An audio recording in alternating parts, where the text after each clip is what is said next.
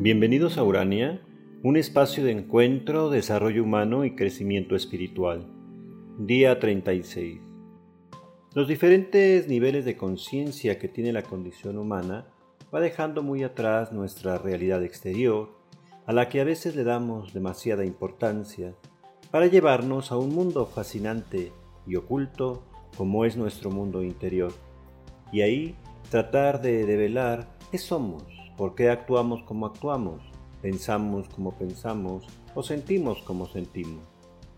El cerebro archiva cantidades innumerables de información en el inconsciente y eleva al semiconsciente lo necesario para ser funcionales en nuestro diario vivir, y así habrá lugar para momentos en que la conciencia despierta de manera deliberada e intencional seleccione información necesaria para tomar decisiones o para el autoconocimiento.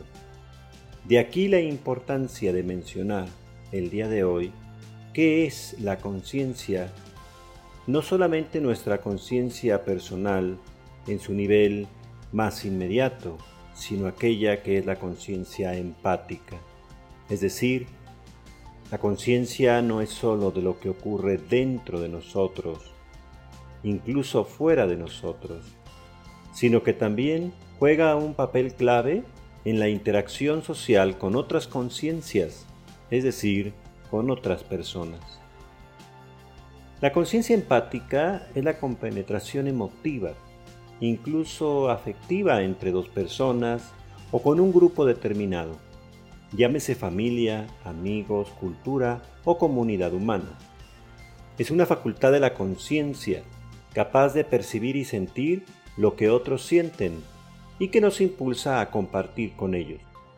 Es una especie de imitación o mimetización de la aflicción o de la alegría con otros, en donde somos capaces de sentir su alegría o su tristeza, sus sentimientos de vulnerabilidad o fragilidad, como también sus éxitos, y que en gran medida contribuyen en nuestras relaciones personales duraderas y estables.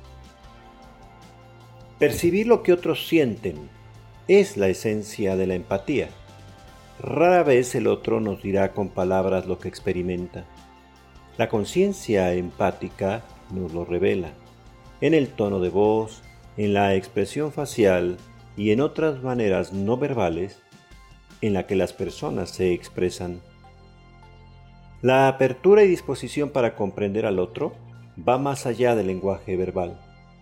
Es propio de la conciencia empática hacerlo. Por eso cerrarnos en nosotros mismos, romper la comunicación y aislarse impiden cualquier posibilidad de querer construir puentes de comunicación que nos hagan crecer juntos a través de la empatía que es nuestro radar social. Cuando falta dicha apertura de conciencia, la gente queda desconectada, resguardada en su propio egoísmo. En resumen, la conciencia no solo nos otorga conocimiento del entorno y de nosotros mismos, sino que también nos permite salir al encuentro de otros, de aquellos con los que de manera intencional queremos entablar o establecer una relación.